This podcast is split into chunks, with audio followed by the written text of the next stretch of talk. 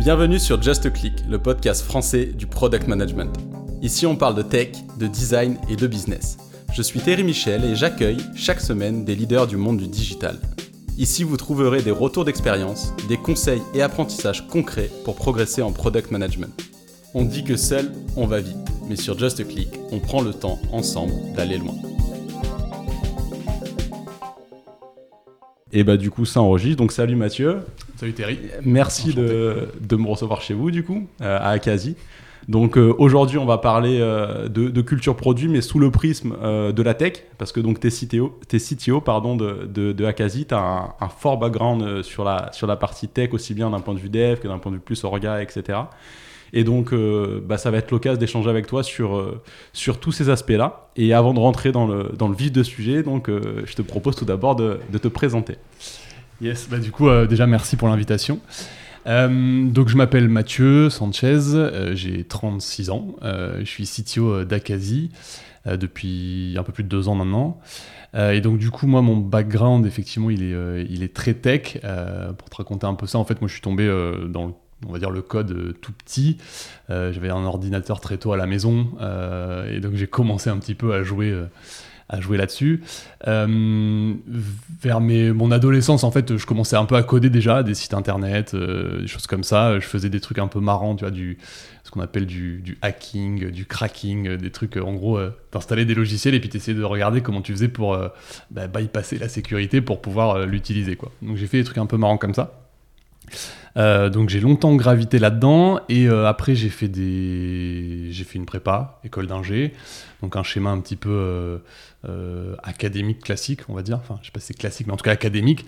Et à la suite de ça je suis rentré chez Air France. Du coup grosse structure donc un peu loin de, du, milieu où j'évolue aujourd'hui là qui est, qui est start-up. Et je faisais de la recherche opérationnelle. Donc c'est quelque chose d'assez incompréhensible pour les gens ce terme-là. Alors je te l'explique du coup un petit peu en quelques mots. Euh, grosso modo, la recherche opérationnelle, c'est une thématique liée à l'optimisation. Donc en fait, tu fais des outils informatiques euh, pour résoudre des problèmes réels d'optimisation. Concrètement, chez Air France, euh, il y a un exemple qui est intéressant, c'est les le programme de vol. Donc Air France a euh, des vols qui veulent opérer. Euh, ils, ont, euh, donc ils vont mettre toute une organisation autour de ça, donc des avions, du personnel, à la fois navigants et puis au sol, donc, donc hôtesse, steward, pilote, et puis au sol, en fait, c'est les gens qui vont remplir le carburant, faire le nettoyage, etc. Donc toute une orga autour de ça. Et puis arrivent les imprévus, la neige, la grève, un, un, avion qui marche pas, ça. Et du coup, tu veux essayer, toi, ton problème d'optimisation, c'est de dire, OK, comment je, vais, finalement, il y a un vol que je peux peut-être pas opérer, ou un avion qui marche plus, comment je résous ce problème-là en minimisant l'impact sur euh, le retard pour les clients, donc la satisfaction, le coût opérationnel pour moi, etc. Et je, reconstruis ce qu'on appelle bah, une solution, un nouveau programme de vol à partir de ça. Et donc la recherche opérationnelle, c'est un des problèmes que ça résout. Donc tu as des modélisations mathématiques de ces problèmes-là et tu vas faire des outils informatiques qui vont euh, résoudre ce truc-là. Donc c'est hyper intéressant. Il y a beaucoup, beaucoup de problématiques euh, qui gravitent autour de ça chez France. Euh, donc moi j'ai bossé là-dedans pendant six ans. J'ai fait deux ans vraiment dev. Et les quatre années suivantes, petit à petit, en fait, j'ai un peu évolué pour on va dire chef de projet, un petit peu consultant interne, puisque des fois tu crées des logiciels qui sont réutilisables, comme celui que je viens de te décrire ici, c'est, le problème arrive assez souvent. Donc voilà, on, a un opérateur qui va regarder la solution, qui va peut-être l'adapter en fonction de choses qu'on n'a pas pris en compte dans, dans l'outil. Et des fois, tu as des problématiques très ponctuelles où tu dis, OK, là, un petit peu stratégique, de dire, OK, comment je réorganise un petit peu la structure de mon programme, donc c'est un truc un peu en amont, donc c'est pas dans le quotidien, dans l'opérationnel, c'est en amont, comment je réorganise un petit peu, est-ce que mes vols de 7h du matin, là, c'est une bonne stratégie, ils connectent bien avec mes vols de 9h du soir, etc. Euh, et donc là, tu vas pas forcément faire un outil, tu vas faire des prototypes, en fait, des simulations, et donc du coup, tu as le, métier qui arrive avec un besoin, et toi, tu arrives avec euh, des euh, solutions un petit peu chiffrées, c'est de leur dire, voilà, ça, ça fait un million d'euros de moins que celle-là, donc tu perds de l'argent. Donc, voilà. donc euh, très intéressant. Euh, au bout de six ans, j'avais fait un petit peu le tour. Euh, je me suis demandé ce que j'allais faire, et donc on proposait plusieurs trucs à l'intérieur d'Air France qui me satisfaisaient pas forcément. J'avais un peu du mal à savoir pourquoi. Et au bout d'un moment, j'ai compris, c'est que c'était des choses qui s'éloignaient trop de la tech. Et donc, c'est là que j'avais un, ancien collègue d'Air France qui avait créé sa startup qui s'appelle Marcel, c'est un transporteur VTC qui est à Paris. Et je l'ai rejoint assez vite, en fait, on s'est, on s'est rencontrés, on a discuté un peu. moi, j'avais pas forcément prévu de venir chez lui, mais il m'a proposé un truc assez vite, et donc on s'est tapé dans la main. Et je suis parti, et du coup, je suis revenu, on va dire, à mes premières passions qui étaient le développement web. Euh, et, euh, du coup, je suis reparti développeur web, vraiment euh, recommencer, réapprendre ça, parce qu'il s'était quand même passé presque 10 ans entre la dernière fois, on va dire, ouais, un peu moins, mais entre la dernière fois que j'avais touché au développement web et, et ce moment-là. Donc le, le, monde du développement web avait pas mal évolué. Euh, à la fois au niveau de la, des technologies, mais aussi du paradigme. En gros, tu as, euh, moi quand j'ai commencé, c'était, on faisait que des sites web, grosso modo, et là on faisait des applis web. On faisait, euh, voilà, donc tu vois, vraiment très différent, rien à voir, et tout d'un coup aussi peut-être beaucoup plus intéressant. vraiment quand tu quand aimes bien la tech, passionnant. et donc là j'ai fait 5 ans. avec du coup la vie d'une startup, d'une petite startup qui commence à, on était quand j'ai rejoint, on était je pense 10 personnes. Euh, et qui du coup a vraiment euh, évolué. C'est-à-dire au début on était la technologie de Marcel, donc on, faisait. pour, euh, pour comprendre concrètement, là c'était en gros un équivalent de Uber que, donc, que vous vendiez en marque blanche ou c'était un équivalent de Uber type Lyft bah, Du coup, Marcel est vraiment un concurrent d'Uber. Ok. voilà. nous on faisait la tech de Marcel initialement et effectivement, moi, quand j'ai rejoint, la stratégie c'était de dire euh, on, va faire, on, va, on va faire la technologie en marque blanche. Donc on va séparer un petit peu pour qu'on soit capable de servir les besoins de Marcel, mais de vendre à d'autres transporteurs. Donc effectivement, c'est ce qu'on a fait, qui était euh, du coup bah, pareil, euh, passionnant parce que tu essayes vraiment de faire une techno générique avec toutes les problématiques que tu vois quand tu as plein de clients différents qui sont en fait des clients B2B. Donc tu t'as pas 3000 clients et du coup tu en as des plus gros que d'autres qui ont des besoins plus importants, mais toi tu veux faire un outil générique. Donc hyper intéressant du point de vue arbitrage produit, justement, en te disant Attends, est-ce que cette feature est stratégique pour ma roadmap Ou est-ce qu'en réalité, euh, je suis en train de répondre à un besoin qui est spécifique à ce client-là Et du coup, euh, c'est peut-être pas le truc que je dois faire. Je dois être capable de dire non à mon client sur ce truc-là. Donc, assez intéressant.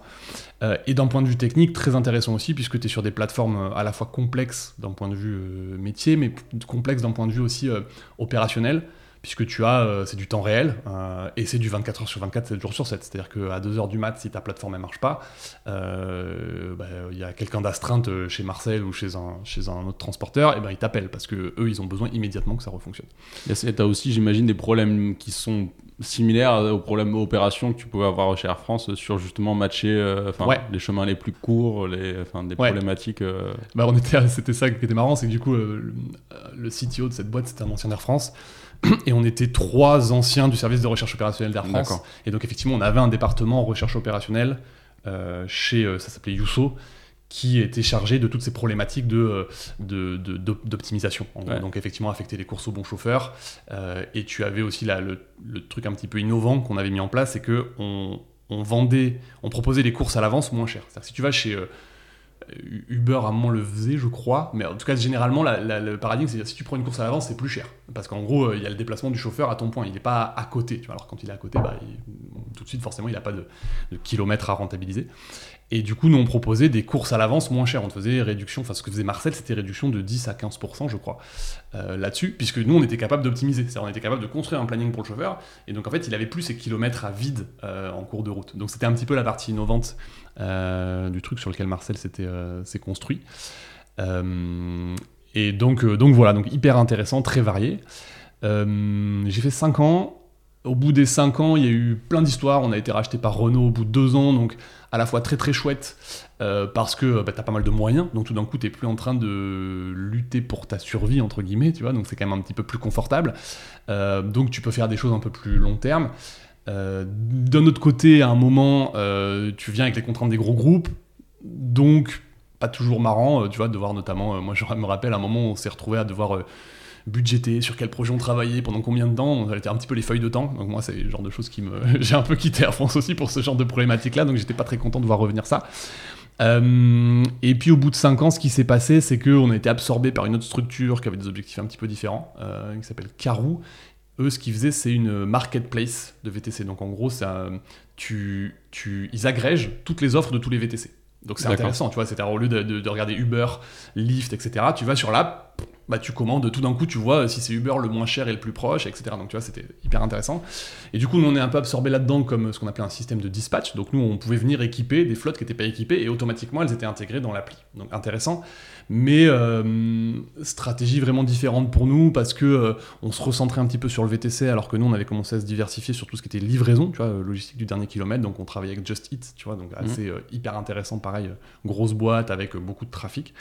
Euh, et on commençait à faire un truc qui était le bus à la demande. Donc le bus à la demande, c'est assez sympa aussi. C'est, tu vois, toutes les. Euh, à Paris, tu vois, tu as des transports en commun, euh, c'est hyper dense, donc pas de problème. Mais dès que tu t'éloignes un petit peu, plus compliqué. Et donc, du coup, le bus à la demande, c'est une solution de transport pas chère, collective, où tu peux quand même réserver à l'avance. Donc, au lieu de prendre un taxi pour aller à la gare qui va te coûter 30-40 euros, en fait, pour 1-2 euros, parce que souvent c'est subventionné par les collectivités, tu as un bus commun qui vient faire une petite tournée, qui prend tout le monde et qui t'amène à la gare. Donc voilà, on s'était diversifié sur des trucs. On a commencé un peu à arrêter ça. Euh, et du coup, euh, moi, c'est pas forcément euh, ce qui m'intéressait, donc j'ai commencé à chercher ailleurs. Et c'est là que j'ai rencontré Jonathan, qui est le fondateur d'Akazi, et que je suis venu ici sur une startup un petit peu très très early stage. Donc tu avais, je crois, 5-6 personnes. Tu avais déjà 3 développeurs. Sur les 5-6 personnes Ouais, absolument. Donc tu avais Jonathan, tu avais 3 développeurs, un directeur artistique, et en fait c'est tout. Donc en fait on était ils étaient 5. Ouais, c'est ça, c'était tout. Donc je rejoins à ce moment-là. Euh, avec toutes les problématiques que tu peux imaginer sur une startup qui finalement s'est construite un petit peu en mode proof of concept, qui a ses premiers clients, qui vient juste de faire sa première levée. Donc très peu de structure au niveau de l'équipe technique. Euh, qu'est-ce que c'est Akazi Ouais, euh, pardon, effectivement. Donc Akazi, c'est un, c'est une fintech. Euh, alors c'est, un cabinet d'expertise comptable fintech. Donc en gros, tu connais un petit peu parce que c'est un cabinet d'expertise comptable un peu traditionnel où du coup tu vas avoir un expert comptable et des collaborateurs qui vont gérer toutes tes obligations comptables. Donc toutes les tout ce qui gravite autour de comptable, comptabilité et fiscalité de ton entreprise. Et nous, à Casi, du coup, on est vraiment un cabinet d'expertise comptable digitalisé. Donc, on construit notre propre solution comptable. Et on va s'adresser euh, spécifiquement, c'est notre verticale, aux freelances indépendants. Euh, donc, toutes les formes sociales, SaaS, ASU, RL, tout ce que tu veux. Donc, on traite un petit peu tout le spectre, mais vraiment que sur des boîtes freelance indépendants, donc pas forcément sur une PME euh, où tu as un besoin plus large. et donc, nous, notre parti pris, c'est de dire sur la partie freelance indépendant, les problématiques qui reviennent sont relativement euh, standards. Alors, il y a une diversité, hein, mais elles sont quand même un peu les mêmes. Et donc, on peut automatiser cette partie-là, là où c'est beaucoup plus compliqué sur le spectre plus large. Euh, donc voilà, donc ça c'est Akazi, euh, donc solution d'expertise comptable avec un outil, comptabilité en temps réel. Tu vas voir, ce qui est intéressant, c'est que tu vois par exemple en temps réel ton impôt. C'est souvent ce qui se passe avec ton expert comptable traditionnel, c'est que euh, tu vas transmettre toutes tes factures euh, éventuellement au fil de l'eau. Et puis euh, à la fin de l'année, ils vont te faire ton début d'année suivante, ils vont te faire ton bilan de l'année. Et puis souvent, tu as ton bilan comptable à peu près en mai, par là. Et donc, tu sais combien tu vas payer d'impôts à ce moment. Et nous, dans la solution, tu vois en fonction de ton chiffre d'affaires qui augmente, de exactement ce que tu vas payer d'impôts. Si tu t'arrêtes là, tu sais combien tu payes d'impôts à la fin de l'année. Donc en gros, tu as une vision en temps réel de euh, finalement ta trésorerie, parce que du coup, au lieu de, voir ton, le, le, piège, c'est que tu vois ton CA qui augmente et tu dis c'est cool, en fait c'est du... Mais ça, c'est pas vraiment ce que tu vas te mettre dans ta poche à la, à la fin de l'année. quoi. Euh, donc on fait ça, et après on a euh, toute une partie conseil. Donc chaque client chez nous a un coach comptable dédié qui répond à toutes tes questions comptables avec du coup des temps de réponse assez, assez rapides. Donc au niveau de la partie tech, vous avez à la fois une plateforme du coup qui permet à tous vos clients indépendants de suivre, de faire les, les manips qui sont, on va dire, basiques, qui ne demandent pas d'expertise dans le métier comptable spécifique. Et en plus de ça, vous avez des comptables en interne aussi Ouais. Oui, c'est ça. En fait, si tu veux, le ce qu'on demande à notre client, nous, c'est le, c'est le strict minimum. C'est-à-dire de faire ce qui est nécessaire, c'est ce que tu ferais avec un expert comptable aussi, euh, traditionnel. C'est tu donnes tes factures, euh, tu connectes ta banque en fait et pour qu'on voit tes transactions bancaires en fait nous il nous faut les flux concrètement il nous faut les flux et effectivement des fois il faut éventuellement échanger avec toi pour des informations qu'on n'a pas forcément euh, qui sont pas informatiques quoi qui sont des, choses à savoir et du coup nous c'est un peu tout ce qu'on te demande et derrière la plateforme plus le coach vont traiter euh, l'ensemble des problématiques pour pouvoir euh, bah, que tu payes ta TVA en temps et en heure et on va même déclarer et payer ta TVA pour toi. En fait, normalement, c'est un petit peu la solution où tu mets les pieds sous la table, tu fais le strict minimum et ça marche tout seul. Donc, euh, voilà, c'est un peu ça. Et c'est pour ça que tu as un volet conseil en plus qui est non seulement on traite les choses pour toi, mais à la fin, on va t'aider si tu euh, t'aider ou te répondre à tes questions si, as des, si tu veux faire des choses autres que juste ta compta au quotidien. Des fois, c'est aussi une question parce que tu as une question de l'URSAF, tu vois, on va aussi t'aider à euh, euh, résoudre ce problème-là s'il y a un truc que tu comprends pas. ok, très clair. Et du coup, sur cette partie tech, est-ce que vous avez une brique technologique aussi qui est plus à dédier à vos experts comptables en interne pour les aider en fait à automatiser les tâches à, à, faible valeur ajoutée et se concentrer sur Ouais. absolument. Ouais, absolument. Donc tu as un, donc un front office qui est l'appli Akazi que les clients voient, et tu as un back office à destination de nos coachs, euh, qui est vraiment effectivement le traitement des flux et du coup tout. Aujourd'hui, l'objectif, c'est d'automatiser un maximum tout ce qui est automatisable. Et euh, derrière, quand il y a des trucs un peu exotiques, les coachs, ils ont accès, ils peuvent modifier un petit peu tout ce que va faire, euh, tout ce que vont faire les algorithmes, en gros. Voilà. Ok, très clair. Donc, euh, ce, qui, ce qui est hyper intéressant du coup sur ton parcours là, euh, je trouve, c'est que, notamment pour, pour parler de la partie euh, orga produit, mais sous un regard tech, c'est qu'en fait, tu as commencé ta carrière pro, on va dire, dans un grand groupe. En, en, voyant un peu les modes de fonctionnement et les problématiques que ça engendre. Ensuite, tu as rebasculé vraiment startup, reacquisition par, par un autre grand groupe et re-startup. Donc, enfin, startup et scale-up. Et du, et du coup, ce que, ça, je pense que c'est ça aussi la valeur que, que, tu peux apporter sur tes retours d'expérience, sur, les, sur les différentes formes d'organisation. Parce qu'aujourd'hui, par exemple, dans les grands groupes, ça y est, la, notion euh, d'agilité, c'est quelque chose qui devient, euh, on va dire, euh, dans le langage courant, tu entends beaucoup de, grosses boîtes justement, type, euh, type Airbus, type, euh, enfin des, des, des, grosses entreprises qui mettent en place, euh, enfin qui ont déjà en place du safe, qui ont mhm. des coachs agiles de partout, qui les aident à, structurer tout ça, et qui le font peut-être parfois de manière un peu, un peu trop dogmatique, c'est-à-dire que bah, c'est écrit dans un bouquin, apparemment la tech il faut faire ça, donc on se met à faire ça, et c'est pas toujours le cas, il faut savoir aussi adapter, et c'est ça aussi que je trouve intéressant dans ton parcours, c'est que du coup ces deux regards et, euh, d'avoir un peu ton retour d'expérience là-dessus. Donc pour euh, mettre les, pieds dedans là sur le sujet euh, de, l'agilité, de déjà comment vous vous êtes structuré là aujourd'hui chez Akazi, combien de l'équipe tech c'est quoi en termes de, de, dev? Donc tu disais au tout début vous étiez 5 avec des 3 devs si je dis pas de bêtises. exactement. donc, donc, là maintenant vous êtes combien en touche chez Akazi Quelle est la portion tech? Et ensuite dans la tech comment comment vous structurez vous êtes structuré en fait? Du coup, au total d'Akazi, on est une trentaine de personnes aujourd'hui. Euh, et sur la partie tech, tu vas avoir euh, produit et, euh, et, dev, tu vas avoir 10 personnes. aujourd'hui, majoritairement des devs. On a 6 développeurs. et au produit, on a 3 personnes qui sont un product owner, une personne dédiée à l'UX et une personne dédiée à plutôt l'UI en fait.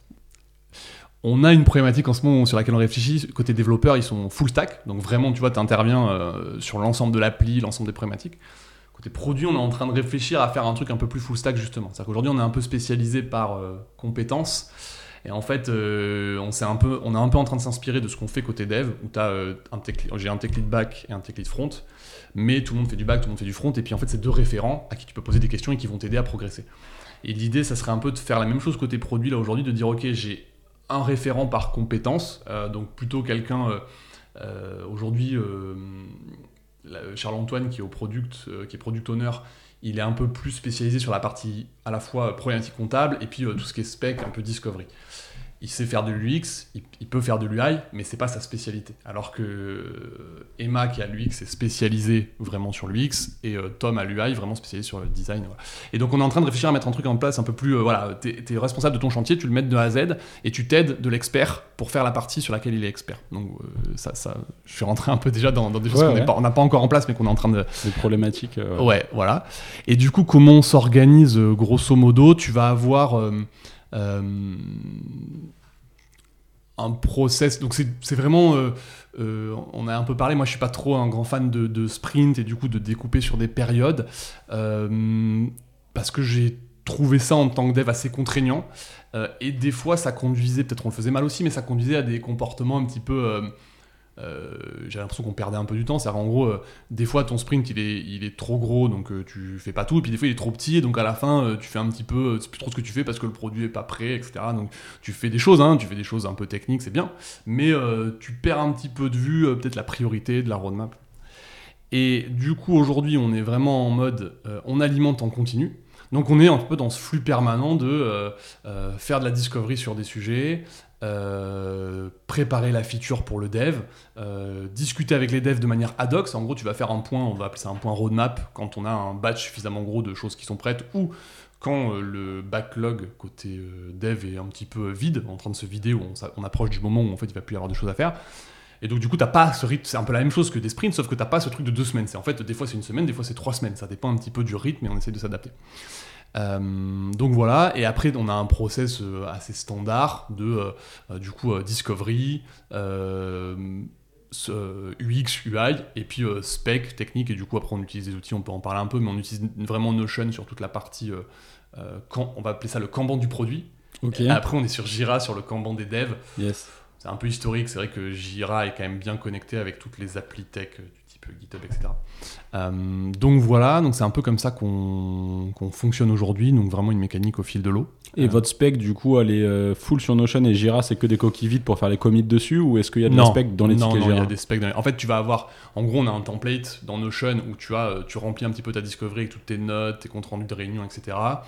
Euh, tu as une partie UX où tu vas euh, mettre des notes spécifiques à l'UX et euh, linker potentiellement le Whimsical. Donc, t'as un, Whimsical, c'est un outil qui te permet de faire des, des, des- des designs euh, bruts, donc sans le, le- tout- toute la petite peinture à la fin. Je- je- Ouais, des wireframes, pas-. Ouais, voilà, Mm. exactement, des wireframes.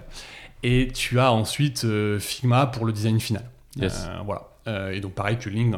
Et à la fin, en fait, on crée une spec structurée dans Jira où là, on écrit vraiment quelque chose de plus, comment dire, plus détaillé. C'est souvent plus détaillé. Voilà. Et ensuite, quand ça part en dev, du coup, au niveau de votre process de dev, c'est quoi? Il y a, du, il y a des, des, des, des pull requests et des, Ouais. des merge, euh, des, euh, des, euh, Des reviews. des reviews de code, euh, de l'intégration continue. Oui, absolument. Ouais, donc ça, c'était un petit peu, ça a été mon premier chantier quand je suis arrivé ici. Ouais. Mettre en place ce processus-là sur l'équipe dev. Donc, tu as, à l'époque, tu avais pas, euh, tu avais pas de review, tu avais chacun qui bossait. Des fois, ils bossaient en parallèle sur des features, euh, ce qui est, euh, ce qui était très compliqué parce qu'à la fin, il fallait merger un peu le travail de tout le monde, donc c'était pas hyper efficace. Et donc, du coup, un des premiers trucs qu'on a mis en place, c'est ça, c'est ce process-là en disant, ok, en gros, on a un backlog, les devs viennent prendre ce qu'ils veulent au fil de l'eau, ils développent, euh, soit tout seul, soit en pire, euh, soit voilà, ils se, ils se débrouillent. Juste, désolé, je te coupe. Sur, ils viennent prendre au fil de l'eau, donc sur votre, euh, donc, euh, votre, votre mode combat, en fait, en, en flux continu, quand tu dis euh, ils viennent prendre ce qu'ils veulent, c'est-à-dire qu'ils n'ont pas d'ordre, ils n'ont pas à respecter l'ordre. Si théoriquement tu as une priorisation, tu as une priorisation qui est faite sur deux critères, qui sont une priorité en fait business et aussi potentiellement une ancienneté dans le backlog. D'accord. En fait, un truc qui est très ancien euh, devient un peu plus prioritaire si on l'a pas sorti. C'est-à-dire que nous, côté produit, on a un process toutes les semaines. Toutes les semaines, on voit le backlog pour savoir si on fait rentrer des choses dedans, si on fait sortir des choses dedans, pour prioriser en fait en permanence en fonction des nouveaux éléments qui nous arrivent. Euh, donc voilà. Ok, ça, ça, on va revenir dessus Ouais. juste après sur la partie produit. Mais du coup, donc euh, désolé, je t'ai coupé sur le dev, sur la, la partie.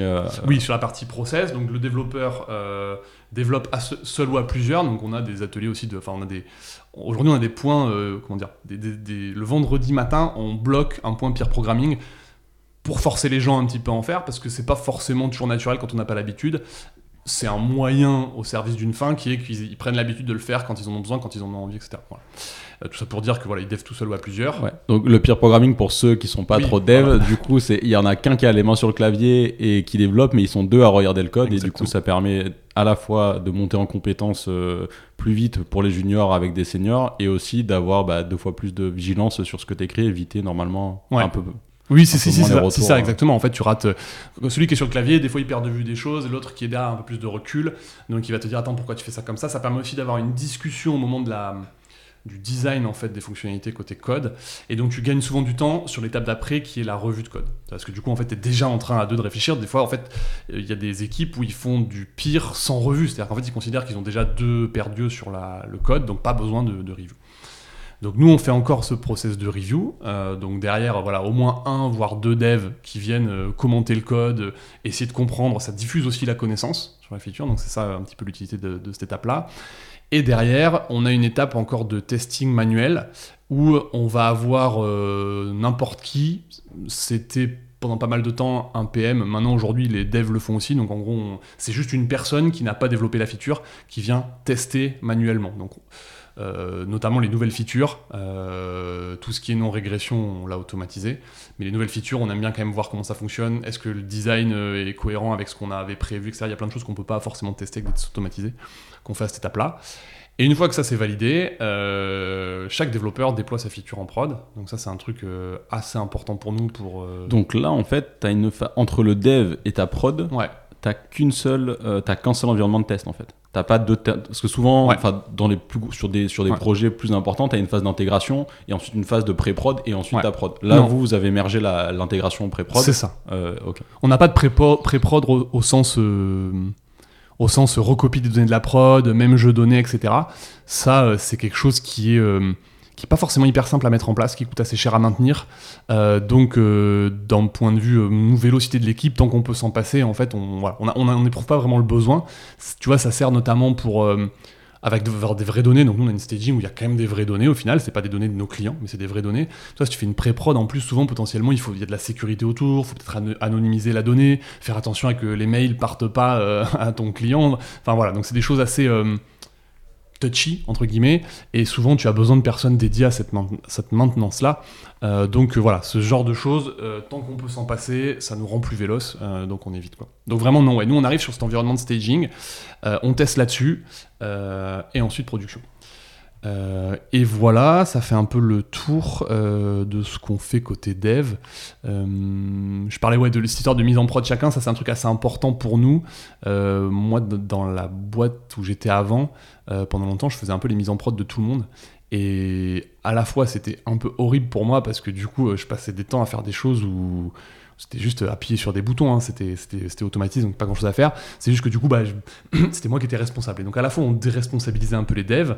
Et en plus, dès qu'il y avait un problème, c'était moi qui devais monitorer le truc. Et en général, je savais pas bien euh, le régler, donc je devais aller voir la bonne personne, etc. Donc c'était vraiment pas un process euh, efficace. Ouais.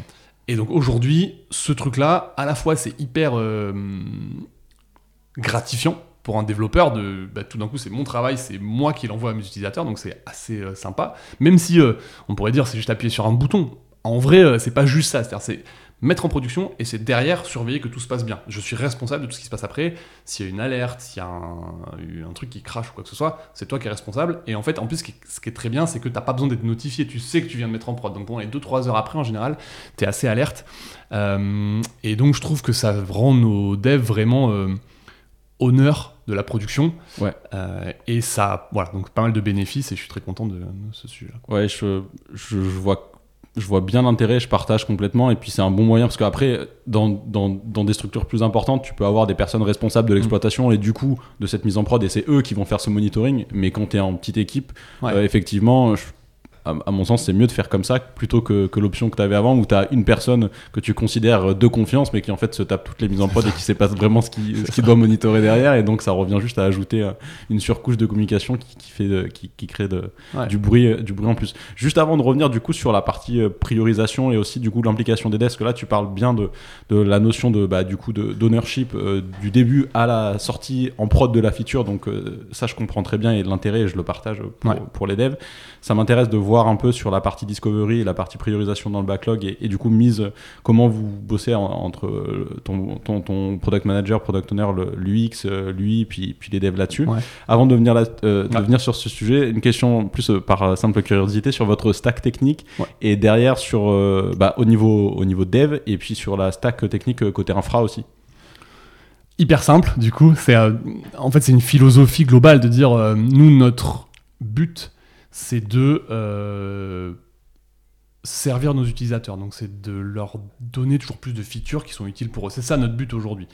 Euh, et donc, si on commence à complexifier toute la stack technique, avec une taille d'équipe comme ça, euh, peut-être, hein, ça a de l'intérêt à un moment, tu réduis des coûts, etc. Mais non, aujourd'hui, très pragmatique.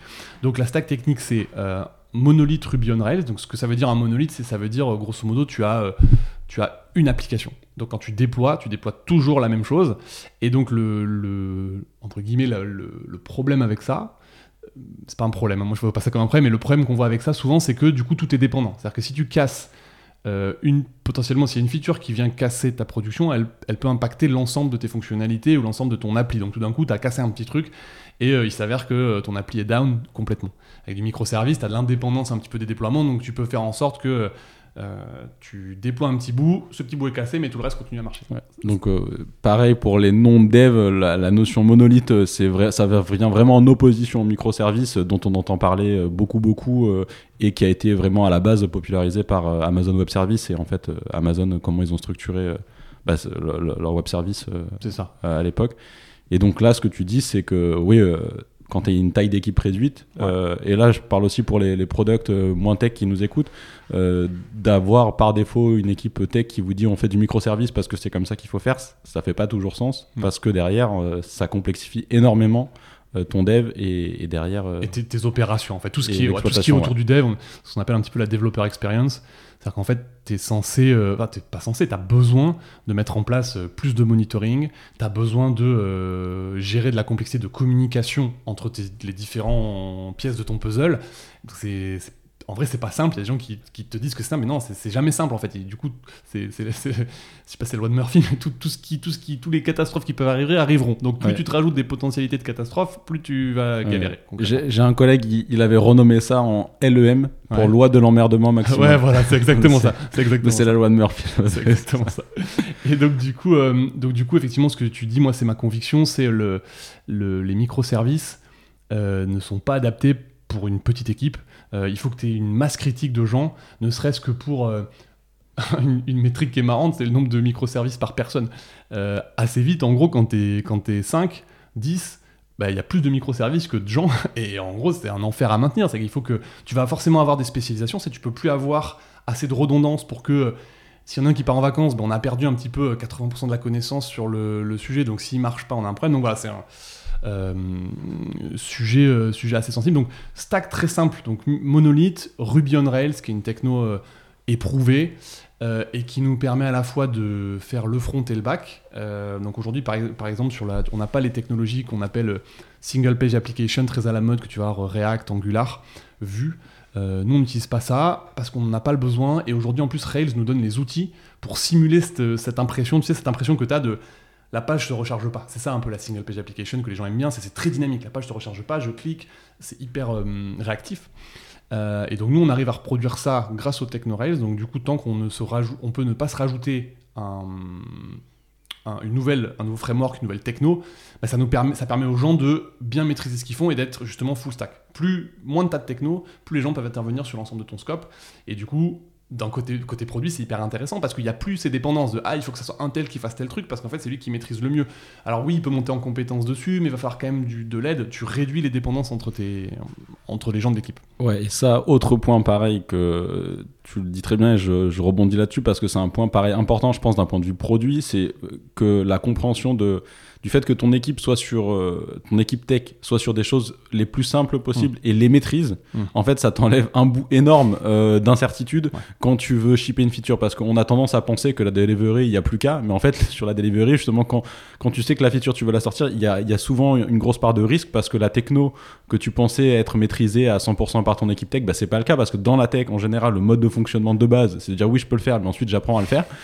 et donc, euh, quand tu es sur des, des cas de, de, de, de features que tu veux sortir très vite, et bah, des fois tu vas te rajouter euh, un mois dans la vue parce que en fait bah, il y a des choses qui n'avaient pas été anticipées parce que en apprenant tu réalises que si que ça. Et donc euh, ce que ce que t'expliques et, euh, et l'intérêt d'avoir une stack technique la plus simple, ça permet aussi d'un point de vue produit et capacité à sortir de la feature rapidement, faire des tests, etc.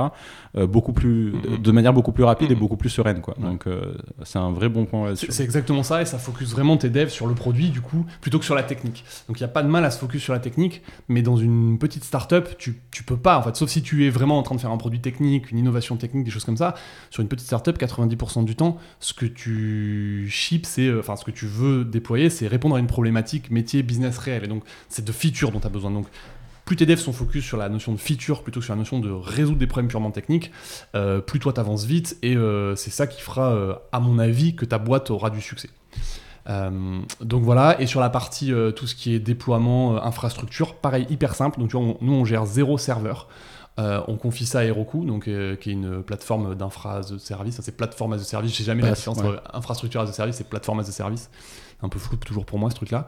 Mais grosso modo, c'est ça. C'est tu as ton code, tu tu, as une commande, et puis tout d'un coup, hop, tu as, euh, ton app qui est dispo sur, euh, Internet. Quoi. Donc en fait, tu as des serveurs, tu bien sûr, mais tu as une abstraction. Heroku t'abstrait toute la complexité qu'il y a de gérer tes serveurs, gérer ton déploiement, etc. Ça devient hyper simple. Et donc pareil, là, qu'est-ce qu'on réussit à faire?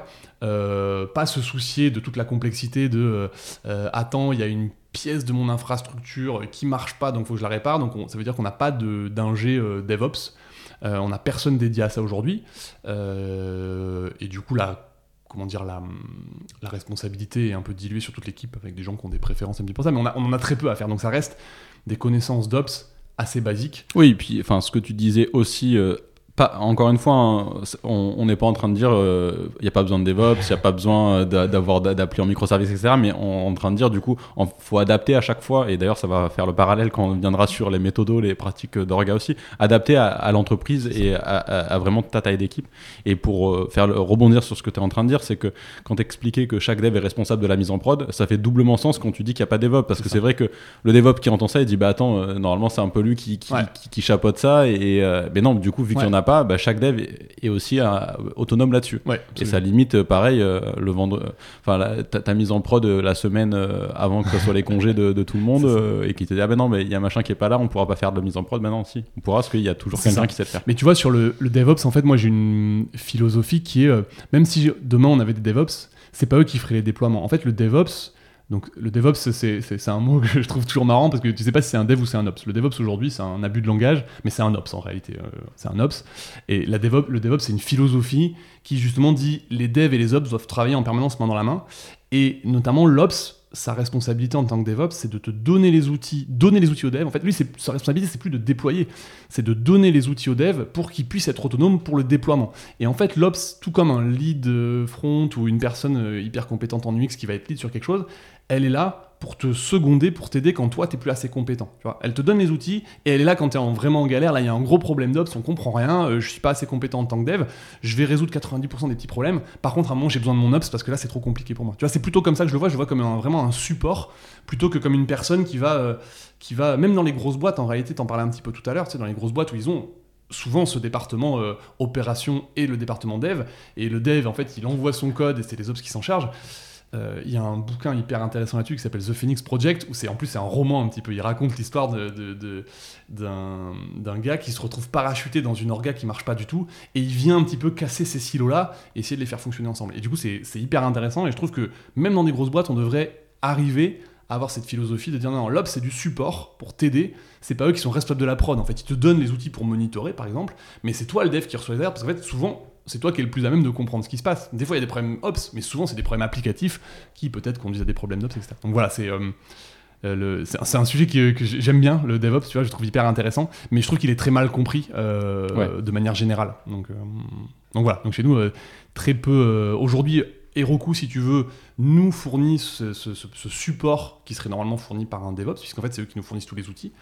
Euh, et le moment où tu vas vraiment te dire, ok, là j'ai besoin d'un ingé DevOps, c'est quand du coup tu commences surtout à avoir des, problèmes de, de, coût, très concrètement, ou de performance. C'est-à-dire que des fois, Heroku ne te permet pas de faire suffisamment ce que tu veux, et donc tu as des problèmes de performance, ça te ralentit un peu parce qu'ils ont euh, leur infra standardisé pour un peu tout le monde.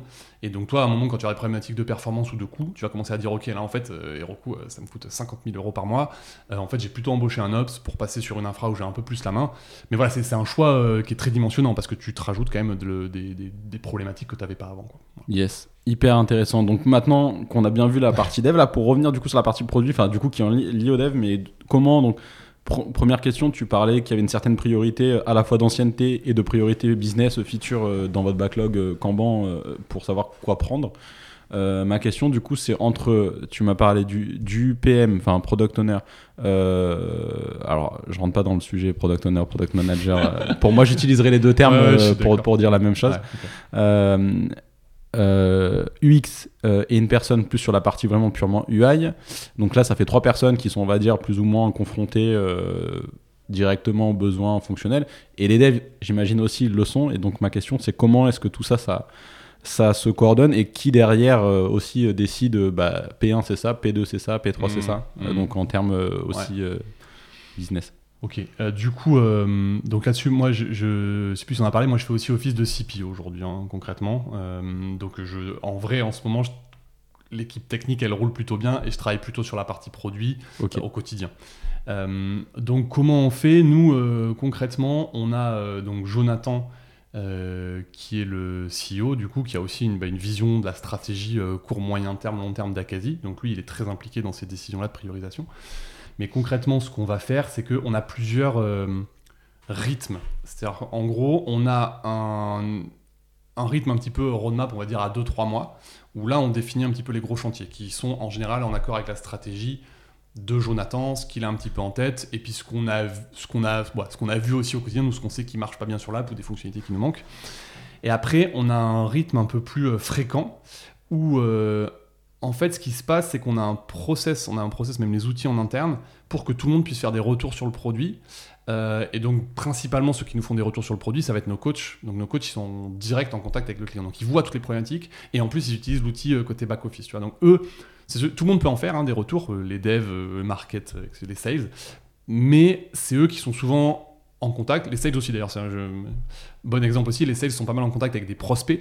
Et donc, souvent, en plus, eux, ils ont le feedback de Ah ouais, en fait, votre outil, je vais pas l'utiliser parce qu'il manque ça.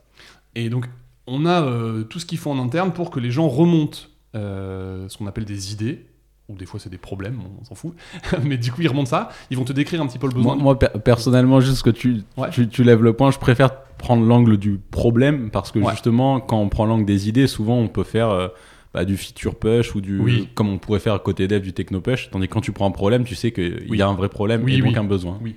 Mais euh, Ouais, je vois ce que tu... non, je vois ce que tu veux dire. Non, c'est juste que nous, du coup, cette notion d'idée problème, c'est c'est plus euh, bug versus feature en fait. Les gens le ressentent un peu comme ça, et on appelle ça idée problème parce que parfois les gens identifient quelque chose en disant c'est un problème, c'est pas vraiment un bug en fait. Tu vois, donc il y, a- il y a un peu cette frontière floue, donc c'est comme ça qu'on l'utilise. Mais oui, t'as raison, je, je vois très bien ce que tu veux dire. ouais. Et Donc du coup, ils nous remontent ces trucs-là en décrivant euh, le besoin, le retour client. Ils vont nous, ils vont nous euh, linker euh, tout ce qui est la fiche client pour qu'on ait vraiment voilà, le, le- le- besoin de lui remonter. Et parfois, c'est pas un truc lié à un client puisque c'est aussi lié au back-office. Et donc nous, là-dessus, on a un process toutes les semaines de revue de ces idées-là où on va demander des précisions s'il y a besoin à la personne qui a remonté le sujet. Et à la fin, on décide si euh, on le valide parce que euh, on a compris. Si on veut pas le faire, on le refuse pour des raisons X ou Y. Tu on dit non, en fait ça, on va pas le traiter. Il n'y a pas de raison de le traiter.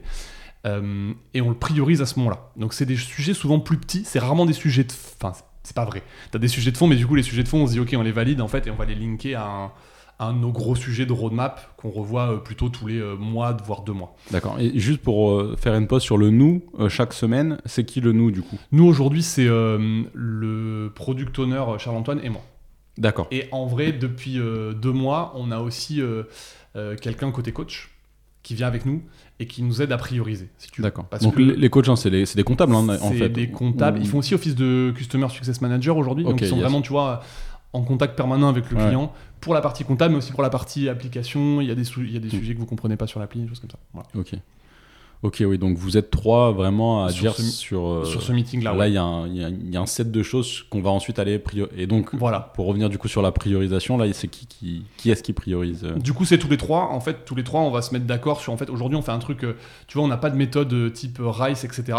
On pourrait, on pourrait commencer à y réfléchir. Aujourd'hui, on résume ça grosso modo en un score de 1 à 5, où on se dit, ça reste très à la louche, hein, mais on se dit, ok, quelle est la complexité de ce truc? Quel est l'impact sur nos clients? Euh, Et principalement ça. Euh, quelle est l'incertitude? Ça ressemble à la méthode RICE en gros, mais du coup, c'est un petit peu holistique. Donc, on se dit ça, et en fonction de ça, on met un score de 1 à 5, ça nous permet de prioriser.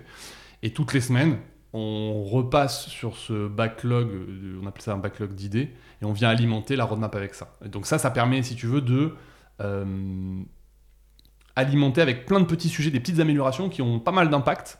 euh, et qu'on n'a pas forcément vu dans notre roadmap, parce qu'en fait, dans ta roadmap, quand tu pe- penses une roadmap à 2-3 mois, tu réfléchis pas à tous les petits problèmes du quotidien. Tu réfléchis un petit peu long terme, je fais une nouvelle feature, etc. Et donc, du coup, euh, ces deux choses-là sont complémentaires.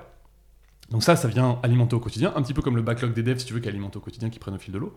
Et après, derrière, nous, tous les, ouais, tous les mois, on a ce meeting où on a listé plein de gros sujets qui viennent euh, de la connaissance de Jonathan, d'une connaissance terrain, etc. Et là-dessus, on priorise euh, avec Jonathan, ce coup-ci. qui du coup, euh, lui, a ce côté. avant, c'était lui qui faisait office de CPO, et du coup, qui a ce côté. ok, quel est le- il a la vision, grosso modo, de où Akazi veut aller sur les, les prochaines années. Et donc, on priorise de manière très simple. En fait, là, c'est score euh, 3-2-1.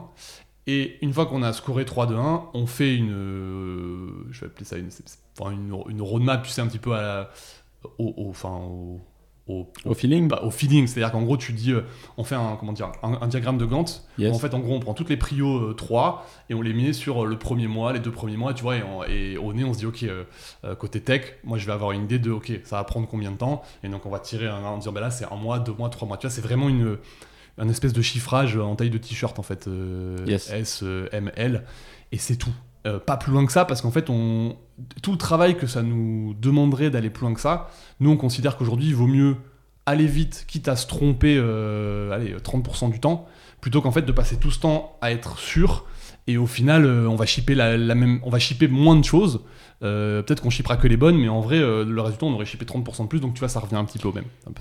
Juste pour faire une pause sur ce travail de chiffrage, que c'est un autre sujet sur lequel Mm. euh, j'ai un avis assez tranché là-dessus. Pour moi, c'est un. Alors là, ça, ça- c'est moi qui parle, hein, c'est pas toi qui, qui le dis. À mon sens, le chiffrage, c'est quelque chose qu'il faut faire, mais qu'il faut faire en tant qu'exercice, qui est nécessaire parce que ça te permet euh, aussi de challenger les besoins, de challenger euh, du coup, euh, est-ce qu'on a bien compris le problème auquel on voulait répondre euh, avant de se dire bah, c'est cette solution qu'on veut Mhm. implémenter.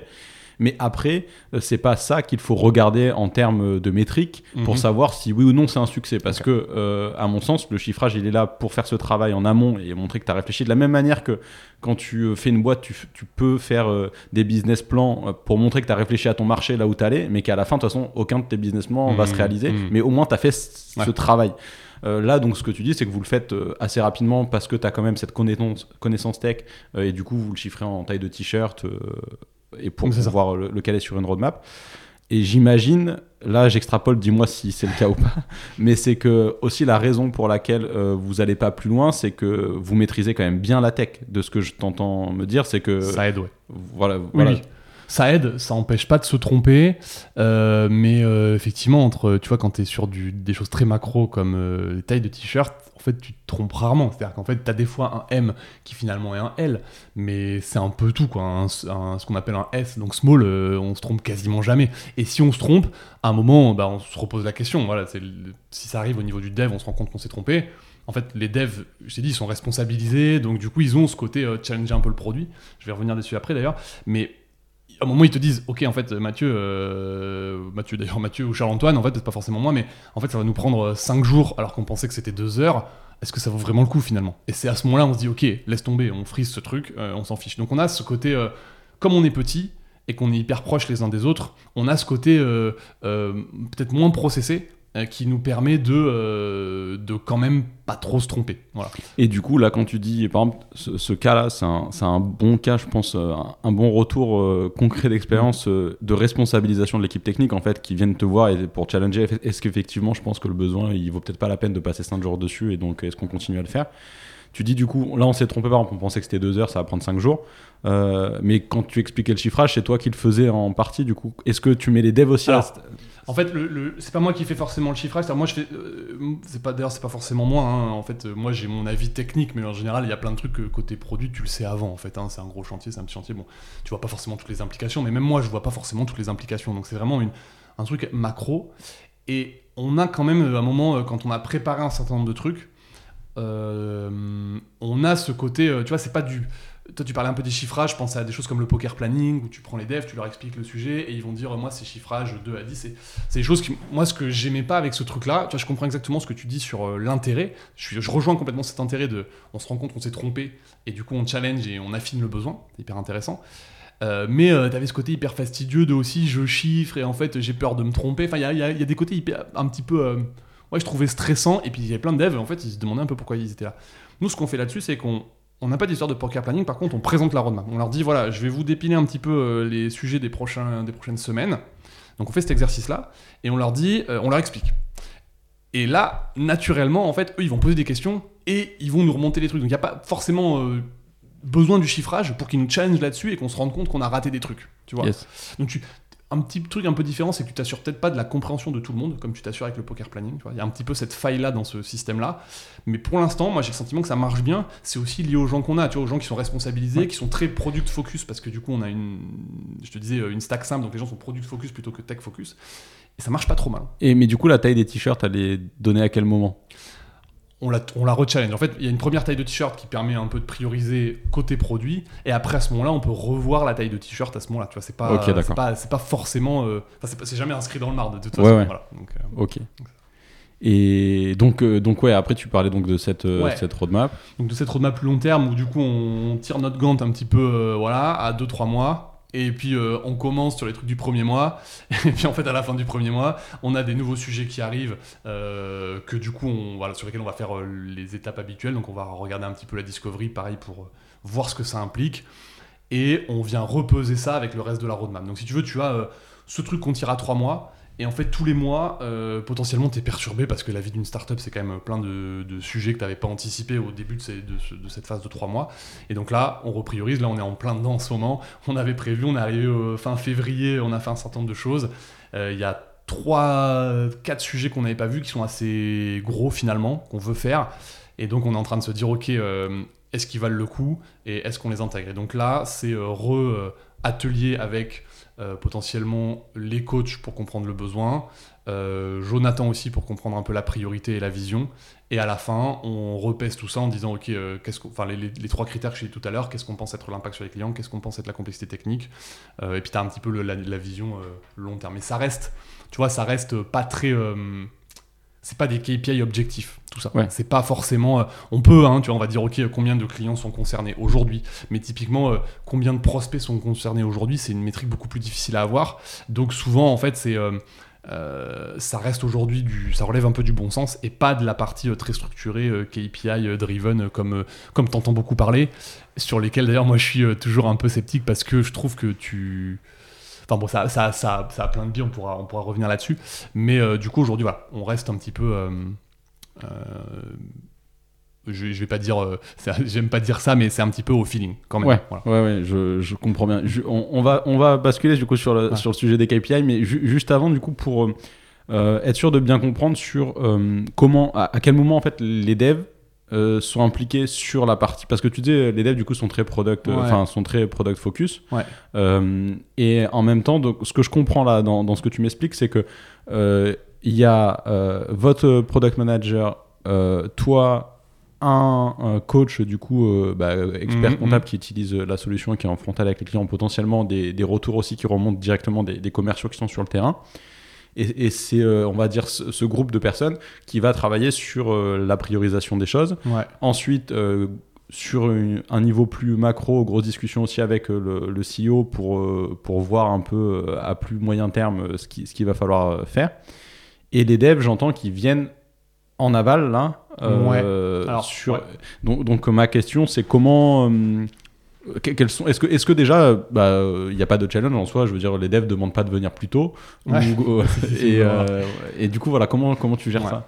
Aujourd'hui, on a, euh, on a un dev. En fait, on a, un- on a deux meetings produits récurrents toutes les semaines euh, où on, on fait une espèce de review du travail en cours. Donc, on regarde les sujets, comment ils avancent et on challenge un petit peu. C'est un meeting, grosso modo, de prise de décision où euh, sur l'UX, l'UI, etc., on se met un peu d'accord sur la feature. C'est censé aller très vite. On traite sur, euh, tu vois, sur une heure, on traite 3-4 sujets, normalement où euh, du coup on va regarder en fonction du, du stade où ça en est, donc ça peut être Discovery, UX, UI, et on va valider ou faire des remarques en disant ok moi j'ai un feedback sur ce truc là je trouve qu'en termes d'UX il y a un truc qui va pas parce que donc on essaie de faire des feedbacks très objectifs parce que dès que tu rentres dans le subjectif compliqué quoi Euh, enfin dès que tu rentres dans le subjectif en fait il faut tester concrètement c'est un peu ça donc euh, ce meeting là est pas fait pour le subjectif il est fait pour dire non non en fait euh, là tu vois bien que l'information n'est pas bien hiérarchisée n'importe quoi et donc on a ce meeting là. Et ce meeting là aujourd'hui, on a toute l'équipe produit, parce qu'elle est petite. Donc on a UX, UI,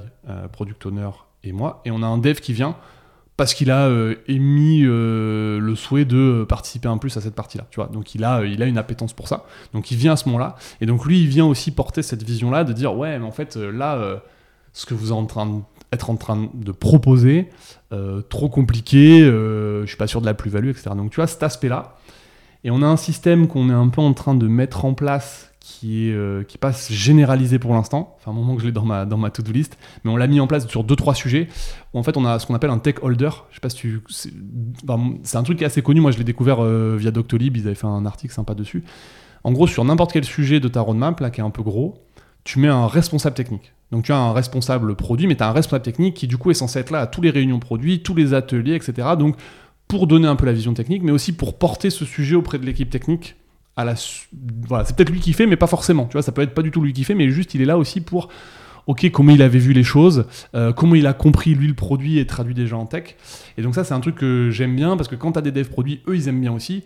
Et euh, du coup, tu, bah, tu rates beaucoup moins de choses parce que tu as, tu as pu anticiper les impacts sur la tech, les gens ont imaginé, ils peuvent challenger leurs idées à tout moment. Mais voilà, ils sont responsables de, euh, entre guillemets, porter la feature de A à Z. Donc là, on a sur un sujet en cours en ce moment, on a quelqu'un qui fait ça. D'accord. Et, ça se passe plutôt bien. J'imagine ils évangélisent aussi auprès de l'équipe tech euh, derrière le pourquoi des fois c'est aussi une autre manière de surcommuniquer et de pas juste avoir le, PM qui fait la communication pour dire pourquoi il faut faire les choses là tu as même en interne ton collègue avec qui tu vas faire ta session de pair programming qui va dire le pourquoi de qui va ouais, puisqu'il tu décharges vraiment le produit parce qu'effectivement tu as ce tu as ce truc tout le temps de ok on a beau avoir fait une bonne spec en fait il y a des questions des trucs qu'on a ratés donc il faut échanger avec le produit. En plus nous on, grosse culture de l'écrit donc on écrit beaucoup de choses là-dessus.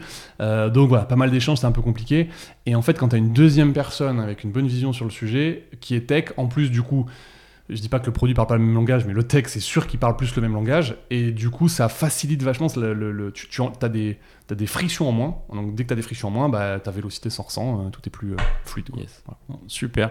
Euh, là-dessus, là, sur ce que tu viens de dire, il y a un point aussi un enseignement pratico-pratique, mais euh, c'est ce que je trouve hyper intéressant avec euh, ton parcours et la façon dont tu t'exprimes, même par écrit aussi sur LinkedIn, c'est cet aspect très, euh, très bon sens, mais très bah, conseils concrets qui viennent, tu le sens, du terrain.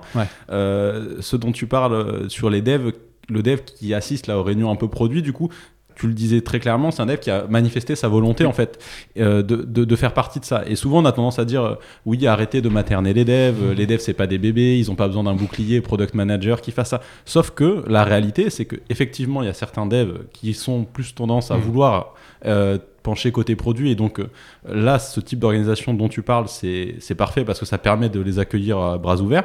Mais il faut pas non plus penser euh, que tous les devs mmh. euh, souhaitent être en permanence en frontal du client, euh, souhaitent en permanence comprendre le besoin au plus près, parce qu'il y a aussi une raison pour laquelle ils sont devs. Et c'est peut-être parce que justement, ils sont pas hyper à l'aise avec ça. Et moi, j'ai aussi souvenir d'un ami qui, qui, bosse dans un, dans, un grand groupe et, dans un grand groupe et qui me disait... Euh, franchement, c'est la misère euh, sur, sur un projet sur lequel il était, un projet assez tendu. Euh, et, et, je lui disais, mais vous avez. Enfin, c'est la misère, on a une pression de malade. Et je lui disais, mais vous avez pas un, product manager qui est là pour. Il me disait, si, il est là, mais en fait, on fait du Scrum classique, justement, problématique grand groupe appliqué à la lettre. Et du coup, on se tape des démo meetings où en fait le client est en face et on a toute l'équipe tech. Et du coup, le client qui est le product owner, product manager ou pas, il nous bombarde de pression sur toute l'équipe tech. Et, et, donc, il me disait, bah, en fait, moi, je veux pas ça. J'ai pas envie d'être en face ceux du hmm. client. Euh, et, et, je trouve du coup que ça, ça montre très bien euh, ce, que, ce que votre organisation euh, est, bien hmm. par rapport à ça. Ça, c'est effectivement, c'est un truc qui nous tient pas mal à cœur et que moi, j'ai un peu. Oui, je l'ai vécu, effectivement, comme tu dis, grand groupe, tu as un process, faut le suivre, et les gens sont un peu dans des cases, et on s'adapte très peu aux gens. Donc ça, c'est... Il y a beaucoup de gens pour qui c'est un peu destructeur, en fait, ils se sentent pas bien au boulot pour ça, et du coup, nous, on a ce, cette agilité-là qui est très très cool en startup, de dire, mais en fait, il y a des process, il y a des bonnes pratiques, il y a plein de choses qui ont marché pour plein de gens. Regarde ce qui est intéressant pour ton équipe en fonction à la fois de sa taille, mais surtout des gens que tu as dedans. Et c'est hyper important de dire, attends, il y a des gens dedans et en fait, ils ont des besoins, ils ont des attentes, il faut y répondre. Donc, c'est vrai que nous, du coup, euh, moi j'ai des one-to-one un peu réguliers avec euh, toute l'équipe où je peux checker un peu ça. Et je me rappelle ce truc-là est venu d'un one-to-one. En fait, euh, c'est Seb aujourd'hui qui est avec nous en point produit. Il disait voilà, moi j'ai l'impression d'être trop en aval du process, tu vois, un petit peu ce que tu décrivais, les devs sont trop en aval. Ça me va pas forcément, ça me, ça me, ça me démotive un peu. Et donc on a dit ok, qu'est-ce qu'on peut mettre en place? Ben, Viens à ce meeting produit, participe un peu si tu as envie de faire de l'UX, fais un peu. Et, ça permet du coup bah, de répondre à son besoin à lui et puis en général, euh, bah oui, c'est utile pour tout le monde aussi, parce que nous, en fait, les gens, ils sont contents d'avoir un dev aussi qui peut donner son avis à ce moment-là, ça nous fait gagner du temps. Donc, adapter toujours ces, ces, process à l'équipe, je trouve ça euh, hyper important. Et du coup, dans une startup, on a la chance que les gens sont assez... Euh, bah, ils, sont, ils sont agiles, ils ont, ils ont pas peur du changement, et tu peux le faire très vite parce que c'est à petite échelle aussi, hein, ça c'est plus facile, tu vois. Je dis, je dis en fait, les gros groupes, ils sont. Mais c'est juste que pour eux, c'est beaucoup plus compliqué de s'adapter aux gens parce qu'ils ont des process, des trucs à. notamment des trucs à monitorer, des KPI, des choses comme ça. Euh, donc, ouais, important, et, euh, et euh, j'ai l'impression que c'est ça aussi qui fait que les gens sont contents après de venir au boulot, c'est que bah, on prend en compte qui ils sont. Tu vois, j'avais. sur l'histoire des mises en prod pour chacun, c'est pareil. Moi, je m'étais pas trop rendu compte parce que j'ai pas eu Aujourd'hui, dans l'équipe, j'ai pas ce problème-là, c'est-à-dire qu'ils sont tous contents de faire leur mise en prod. Mais euh, il y a une personne qui m'a dit Oui, mais en fait, tu as des devs, ils ont hyper peur, ils sont paralysés par la mise en prod, trop de pression. Et j'avais pas réalisé ça, mais c'est vrai, euh, c'est évident. Et donc, du coup, dans ce cas-là, tu dis Ok, mais toi, en fait, on va faire tes mises en prod pour toi, c'est pas grave, on va se débrouiller, on va pas te forcer à être hyper stressé, que tu te sentes mal à vomir parce que, en gros, tu fais ta mise en prod, ça te stresse trop, et après, il va y avoir des bugs, Non, on va t'aider, voilà. et inversement, donc, il y a des choses où ça, c'est des choses où tu prends en compte les besoins. Et il y a des choses où tu es obligé de mettre des limites aux gens parce que tu as l'autre extrême de la personne qui a pas peur du tout de la prod, qui va faire ses mises en prod n'importe quand, euh, rien à faire, etc. Où là, du coup, tu mets un peu de cadre autour de ça. Euh, et donc, du coup, tu essaies de trouver ce bon équilibre entre euh, du cadre pour les extrêmes, les choses qui, sont, qui peuvent être néfastes, entre guillemets, pour ton bah, pour ta production, pour ton appli, etc. Et prendre en compte les besoins des gens pour qu'ils se sentent bien, et on leur crée pas des stress inutiles. Top, top. Et du coup, ça me mène. Alors, j'ai pas oublié le sujet des métriques, mais je pense qu'il peut être lié à ça. Euh, un sujet autour de. Donc, alors, Déjà, premier point, euh, ça va faire une heure qu'on parle. Je pense qu'on devra. Euh, j'ai pas envie de faire un épisode trop long, comme je te le disais en, intro. Donc, euh, par contre, ça serait avec plaisir qu'on pourra faire un autre échange. On verra sur des sujets qu'on n'aura pas qu'on n'aura pas pu aborder. Mais là, quand même, pour continuer du coup sur sur la thématique du coup des donc des, des OKR, des métriques. Mmh. Alors oui, on n'avait pas parlé d'OKR, je pense, mais on parlait métriques de, de mesures de succès, etc. je voudrais faire le lien aussi avec l'aspect management de start-up à forte croissance euh, parce que comme on en parlait un peu en off ça peut aussi être un problème récurrent du coup parce que euh, bah du coup euh, t'es petit tu grossis vite et donc le sujet comment tu gères cette croissance n'est pas simple. Là on le voit très clairement ton, approche se ressent très humaine, très à l'écoute. En même temps, ça veut pas dire que c'est un monde de, bisounours, mm. bien sûr. Comme tu le disais, si, euh, si c'est YOLO, tu fais tes mises en prod quand tu veux sans rien respecter, il faut aussi mettre des cadres. Euh, comment, comment toi, sur tes expériences passées et aujourd'hui, ta philo là-dessus, comment tu approches les choses euh, autour de ça? Bah, Du coup, donc le management, c'est effectivement déjà. c'est bah, dès que c'est humain, c'est compliqué. Donc ça, ça demande bah, beaucoup de bon sens, beaucoup d'empathie. Euh, c'est des choses que tu. Euh, voilà, qui, en termes d'apprentissage, en fait, euh, je sais pas comment dire ça, mais ça s'apprend pas dans des cours de management en réalité, tu vois. Et du coup, ce que tu avais à Air France, c'est que tu avais quand même de la structure pour ça, des gens qui étaient un petit peu. Bah, qui avaient expérimenté des bons managers. Et du coup, souvent, le management, ça s'apprend comme ça. Ça s'apprend en observant quelqu'un qui manage mal et quelqu'un qui manage bien. Euh, t'apprends un peu de choses, et puis après ça s'apprend, euh, je, vais dire en cassant des œufs, parce que j'aime pas trop ça, parce que c'est des gens dont je parle, tu vois, mais en gros, il n'y a pas d'un coup quelqu'un qui va être bon manager. Donc comment tu fais? Bah, Tu lui dis, euh, je vais faire peut-être un peu du shadow avec toi, donc on va manager ensemble, tu vas le faire monter en compétence dessus, mais à un moment tu vas le lâcher dans la nature, et il va devoir apprendre un peu de lui-même, il faut du, un mentor ou quelqu'un tu vois, pour, pour aider, pour accélérer cette progression, mais pour moi tu peux pas l'apprendre dans les livres, le management. Et, et donc du coup ce qui se passe en startup, c'est que, euh, quoi qu'on en dise, c'est un monde euh, plutôt de je, vais voilà des gens entre 20 et 35 ans tu vois voilà donc donc il n'y a pas forcément ces expériences là tu as beaucoup de gens qui se lancent en sortie d'école là-dedans. Ils n'ont pas forcément d'image de ce que c'est un bon manager. Et donc quand il faut manager compliqué. Compliqué parce que voilà tu n'as jamais appris tu sais pas trop comment faire tu sais finalement tu sais même pas quoi mettre en place. Euh, et donc, donc, mon expérience c'est ça. Moi j'ai vu beaucoup de startups il n'y a pas vraiment de management en fait. Et donc il y a plein de gens qui n'en demandent pas ils se disent j'ai pas besoin de manager. C'est pas tout à fait vrai. C'est qu'en fait, ils ont pas besoin de mauvais managers. S'ils avaient un bon, manager, ils seraient contents. Ils diraient ah non, j'ai un bon manager, il me développe. Euh, c'est pas juste euh, voilà lui parler de la pluie et du beau temps ou de ce que je suis en train de faire. C'est pas euh, le bon manager. Il est aussi là pour te dire comment progresser, comment évoluer, te faire finalement un, plan de carrière, même si c'est pas forcément, tu vois, j'ai pareil, le mot fait très old school, plan de carrière, mais c'est un peu ça, c'est te dire, ok, là t'es dev, je prends l'exemple des devs puisque c'est celui avec lequel je suis plus euh, proche aujourd'hui, mais là, t'es dev, comment tu te projettes dans, dans 3-4 ans? Est-ce que tu veux faire de la tech et, dans le code toute ta vie, ce qui est très bien, mais du coup, bah, c'est des plans de carrière particuliers, c'est un expert technique, etc.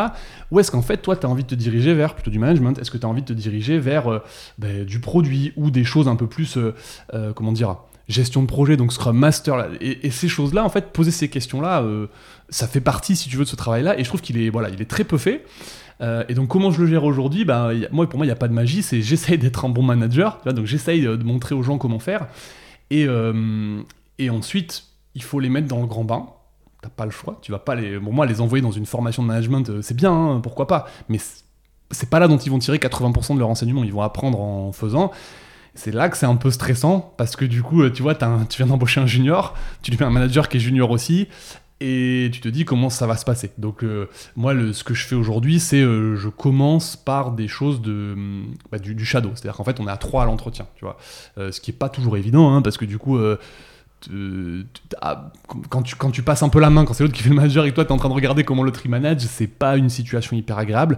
Mais aujourd'hui, j'ai pas vraiment de meilleure solution. C'est-à-dire, je vois pas, euh, tu vois, euh, euh, quelque chose où je peux, tu peux passer des compétences. Non, en fait, il faut que les gens ils sentent un peu le truc. Tu peux tu peux leur faire du feedback sur comment ils font. Tu peux aussi aller chercher du feedback, c'est-à-dire en gros, qu'est-ce que tu penses de ton nouveau manager, comment ça se passe, qu'est-ce que tu attends? Voilà, mais c'est des situations qui est pas forcément toujours simple parce que tu as des feedbacks, tu as l'impression d'être un peu fliqué, euh, voilà, un peu stressant, mais voilà, j'ai pas de meilleure solution là-dessus.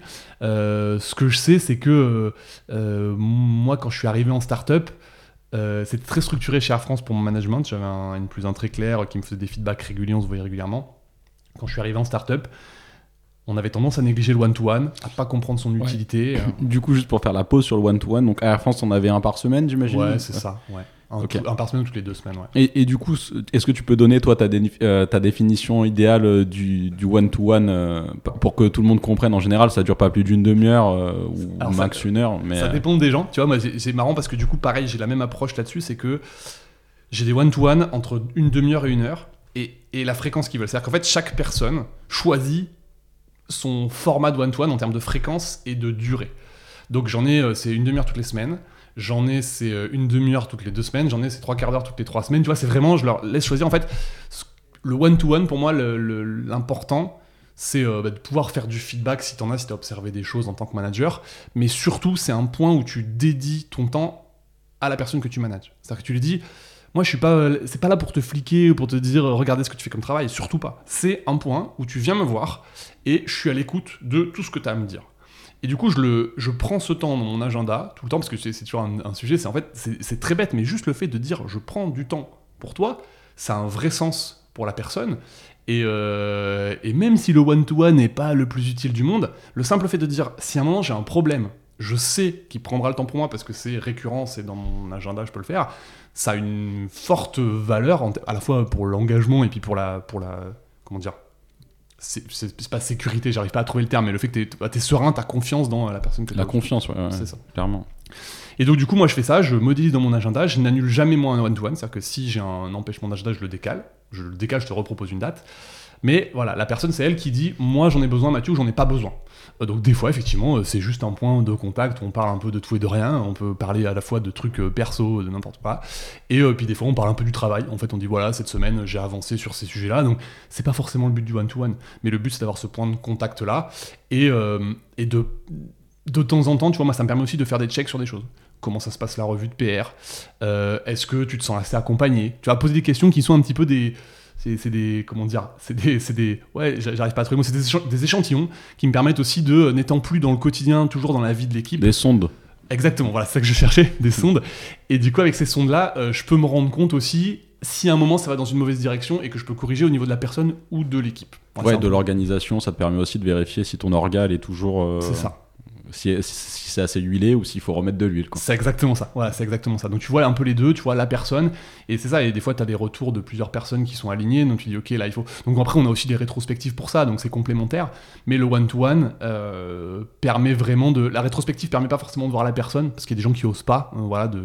Mais le one-to-one permet au- aussi surtout de voir la personne, euh, et donc du coup d'adapter, comme on disait tout à l'heure, le process éventuellement à la personne, s'il y a des choses à changer, etc. Et puis c'est un point de management important aussi parce que euh, tu vois, des fois, il n'y a pas la place au perso. C'est-à-dire, des fois, tu as des problèmes perso. Et en fait, moi, ce point-là, c'est aussi pour, si tu veux en parler, de pouvoir en parler. C'est-à-dire que, tu vois, c'est le management, c'est pas que, c'est surtout pas, d'ailleurs, c'est surtout pas à propos de la boîte, c'est à propos de la personne. Donc, si la personne, elle a des sujets à aborder avec toi, il faut qu'elle soit capable de le faire. Parce qu'il y a des gens qui, en fait, vont garder tout ça pour eux, et c'est très bien si ça leur va et qu'ils arrivent à le gérer comme ça, pourquoi pas. Euh, mais tu as des gens, en fait, ils ont besoin aussi que leur manager soit au courant de certaines choses, euh, même si c'est pas forcément parce que ça impacte leur boulot, tu vois, pas forcément, juste parce que ça leur permet de dire non, mais en fait, là, peut-être, je vais avoir besoin de plus de télétravail. En fait, je vais pas être là pendant deux semaines.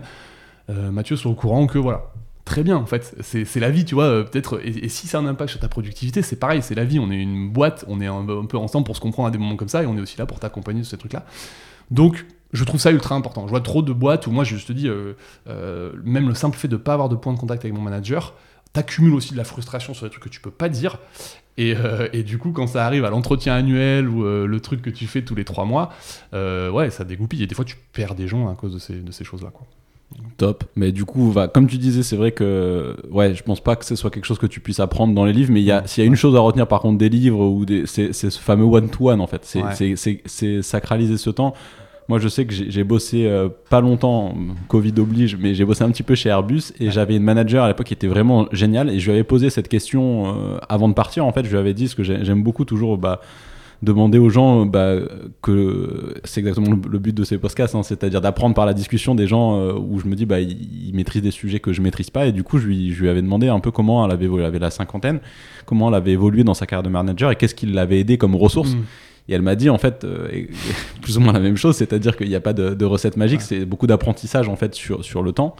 Mais, mais par contre, euh, la façon dont elle conduisait du coup ces one-to-one, c'était exactement sur cet aspect vraiment beaucoup plus. Euh, bah, je t'écoute en gros, tu, tu, me parles de ce dont, ce dont tu veux.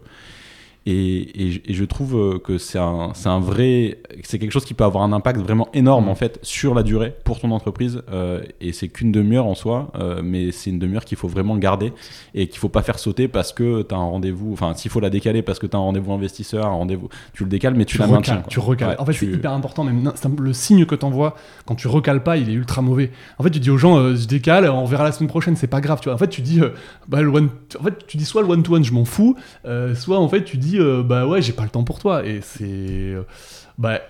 Peut-être il y a plein de gens qui s'en fichent, mais en fait il y a plein de gens euh, inconsciemment même c'est assez c'est assez dur. Alors que voilà tu te dis non je le garde important et, après, il faut que ça soit important. C'est-à-dire que tu dois te soucier des gens qui, qui, travaillent pour toi, entre guillemets. Tu vois, c'est quand même eux qui font avancer ta boîte. Donc, clairement, et là-dessus, pareil, sur un autre aspect auquel je tiens, parce qu'on a tendance souvent de l'extérieur, et pareil, là, c'est des amis plus pas du tout côté pro, qui voient la qui sont pas du tout dans la culture startup et qui se disent euh, ouais c'est euh, c'est baby foot euh, hmm. table de ping pong c'est un peu on est une famille mais en fait s'il y a le moindre problème ils licencient les employés ils s'en foutent non en fait c'est toujours un juste milieu entre les deux euh, et, ton conseil là-dessus, il est important quand tu disais, euh, bah, parfois tu peux passer, parler de choses qui n'ont rien à voir avec le, pro. Pareil, un, ami à moi qui est manager qui me disait, il, avait un de ses, collaborateurs qui, qui, avait beaucoup de problèmes perso, il, il, a passé beaucoup beaucoup de temps au téléphone avec, avec lui juste pour l'écouter en fait parce que oui, ça reste du business, oui, c'est le monde de l'entreprise, on est, c'est pas la même chose que le mm. monde euh, perso, mm. mais c'est pas parce que c'est le monde de l'entreprise qu'il est totalement aseptisé et déshumanisé en fait. Et, euh, et, je pense que euh, dans le monde des startups, oui, il y a le mauvais côté, on pense qu'on met un baby-foot, une table de ping-pong et, les, et les gens ils vont bosser pendant 90 heures semaine et on pourra les payer un SMIC. Mais il y a aussi un bon côté qui est qu'en fait, sur des petites structures, mais que tu, peux trouver aussi dans les grosses structures, hein, mmh, mmh. Euh, tu as une, euh, bah, du coup une, capacité de s'adapter, d'écouter, d'être plus spécifique aux besoins de chacun, euh, qui est intéressante. Et quand c'est bien fait, en fait, des entreprises type startup, c'est une grosse valeur parce que justement, tu peux trouver peut-être plus facilement ta place que dans une organisation plus processisée, mmh. plus structurée, où là, bah, en fait, si tu rentres pas dans la case, ça va être compliqué. Euh, donc, euh, ouais, message à faire passer là-dessus pour moi qui est bah, ce mode de fonctionnement, c'est le bon mode de fonctionnement de startup quoi. C'est. Euh, oui, je suis d'accord. Mais tu connais le, tu connais la phrase, on dit on quitte pas, on quitte pas une mauvaise boîte, on quitte un mauvais manager. En, gros, c'est aussi ça. Donc effectivement, tu parles tout le baby foot que tu veux. Tu vois là, à un moment, en fait, si ton quotidien, ton quotidien, c'est pas de jouer au baby foot, ton quotidien, c'est de bosser, bosser pour la boîte. Et si effectivement, à un moment, il n'y a, y a, pas un manager qui écoute les, les, les, les les points de friction que tu as au travail et peut-être à côté qui est capable de faire la part des choses et de te rassurer parce que des fois tu es stressé tu dis je suis pas productif tu es stressé et en fait tu as des problèmes perso à côté. Mais si tu as parlé avec ton manager tu es un peu plus serein. Ça veut pas dire que tu vas pas travailler ça veut dire voilà à un moment effectivement tu vois si au bout de 6 mois quelqu'un il travaille plus bah forcément il y a des sujets à aborder.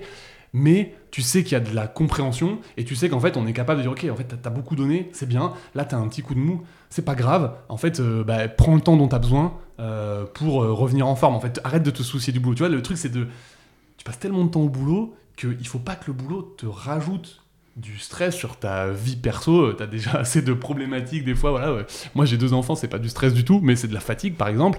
Et en fait, euh, bah, je suis bien content qu'il y a des moments où je sois, moins bon que d'autres. Bah, c'est pas grave en fait. Ah, on sait que tu as des coups de mousse, ça arrive, c'est la vie. Quoi. Très clair. Et du coup, bah, ça, pour revenir sur le sujet métrique, euh, KPI, voilà, comme ça, on, va, on, va, on peut fermer sur ce sujet parce que ça reste quand même, comme on disait, on, reste dans, dans, le monde de l'entreprise. Il faut pouvoir délivrer. Il y a des compétiteurs, il y a des... Comment tu mesures ça d'un point de vue tech, toi, enfin d'un point de vue de ton équipe tech, parce que ça m'intéresse un peu. Alors il y a un sujet, euh, donc, alors comment je, vais aborder ça? En fait, sur l'équipe tech, aujourd'hui, euh, il y, a y a une étude. Je sais pas si tu connais ce livre qui s'appelle Accelerate qui est un. Je l'ai pas lu, mais j'ai entendu parler. parler. Hyper intéressant parce que ils ont vraiment fait une étude un peu scientifique. C'est-à-dire, en gros, ils ont euh, interrogé plein de boîtes, collecté plein de données où ils mesuraient un certain nombre de choses, et à la fin, ils ont dit bon ben voilà, en fait, les, les, les boîtes qui ont le plus de succès, c'est celles qui ont ces euh, entre guillemets, ces, qui sont qui scorent haut sur ces quatre caractéristiques. Et les quatre trucs, c'est euh, ta fréquence de déploiement, donc le nombre de fois où tu mets ton appli en prod. Donc en, gros, tu as plein de boîtes où la mise en production, c'est une fois par mois. Tu vois, c'est une grosse release avec plein de features et c'est une fois par mois. Et en fait, ça, c'est. Euh, aujourd'hui, euh, le SaaS notamment te permet de faire euh, le SaaS web te permet de développer plus, enfin de déployer plusieurs fois par jour. Et donc ça, c'est une métrique ultra importante.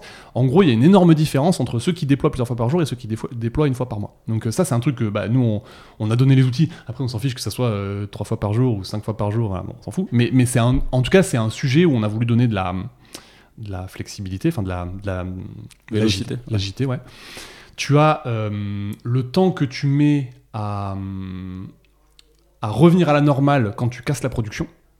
Euh, donc il faut qu'il soit hyper bas forcément en fait. Donc euh, c'est quoi? C'est les capacités juste de revenir en arrière tu vois parce qu'il y a corriger le bug mais des fois c'est pas corriger le bug. C'est juste dire oh, c'est trop compliqué. En 3 minutes je suis revenu en arrière. Revert tout va bien. Et après on prend le temps de corriger le bug. Je veux pas dire de bêtises. Donc il y a le temps de revenir en arrière. Il y a le temps le, je crois que ça s'appelle le lead time. C'est le temps entre quand tu quand tu mets la feature, elle est spécifiée, tu la mets dans, dans le. On appelle ça Selected for Development, c'est-à-dire qu'un dev peut commencer à travailler dessus, et le temps qu'elle met à être shippée. Donc tu vois, cette durée-là moyenne, pareil, plus elle est courte, euh, plus les boîtes ont du succès. Et la quatrième, je l'ai plus en tête. Je me demande si c'est pas le. C'est quoi? Hmm, Je me rappelle plus, faudrait que je regarde. Je me demande si c'est pas le temps que tu mets à corriger les bugs. En gros. Euh... Ouais, je sais plus. Bon, en fait, voilà, t'as ces quatre métriques-là. Et moi, c'est les quatre métriques du coup qui sont ultra importantes parce que elles sont pour le coup objectives et euh, je sais qu'elle compte vraiment dans euh, l'avancée de l'équipe. Et je regarde pas trop d'autres trucs. Euh, parce que du coup, moi, pour être transparent, j'aime pas beaucoup les KPI. Enfin, j'aime bien les chiffres, tu vois, j'aime bien les trucs objectifs, etc. J'aime pas beaucoup les KPI parce que je trouve que souvent, on a un biais, c'est-à-dire qu'en fait, on veut que notre KPI soit simple à mesurer. Et du coup, plutôt que de prendre les KPI pertinents, on prend les KPI simples à mesurer. et donc, du coup, je vais, te, donner un exemple. Tu vois, tu as un, un call center, hmm. souvent, c'est quoi le KPI que tu mets? C'est le nombre d'appels que tu as pris par heure. Super. Bah, du coup, euh, c'est quoi le, message que tu dis aux gens? C'est euh, bah, dépêche-toi de raccrocher pour passer au client suivant. Donc, en fait, ça a plein d'effets euh, très négatifs. Et donc, du coup, designer les bons KPI. Donc, tout ce que tu fais en général, c'est ah, j'ai un KPI, il est pas bon. Qu'est-ce que tu fais? Tu rajoutes un deuxième KPI pour contrer ce premier KPI. Mais donc, du coup, à la fois, ça devient très compliqué. C'est de l'engineering presque de KPI, tu vois. Donc, à un moment, tu dis, ok, bon, j'ai que des trucs faciles à mesurer, mais en fait, je sais même plus ce que c'est, ce que je veux à la fin qui est, qui est bien. Et, et l'autre sujet, c'est que le KPI, je trouve, il envoie un message. C'est-à-dire que tu vois, quand tu dis euh, nombre de calls par heure, tu dis bah, prends le plus de calls par heure. Et euh, du coup, il y a une histoire marrante avec euh, Tony Shea, je sais pas si tu vois qui c'est, c'est le fondateur de. Enfin, je sais pas si c'est le fondateur, mais c'est il était PDG de Zappos, la première boîte qui vendait des chaussures en ligne. Zappos, oui, mais j'avais pas le nom. donc lui, c'est, il était CEO pendant, je sais pas, 10, 10, 15 ans. Et il arrive dans un call center comme ça où il y a ce KPI et du coup, il dit, ok, mais en fait, c'est pas possible, ça conduit à plein de comportements euh, négatifs pour le client. Donc on va, en fait, on va à l'encontre de ce que tu veux. Toi, tu veux, on appelle ça des fois les customer happiness manager. Et en fait, tu leur dis, bah ouais, mais en fait, euh, faites le plus vite possible. Donc ça va complètement à l'encontre de ce que tu veux vraiment.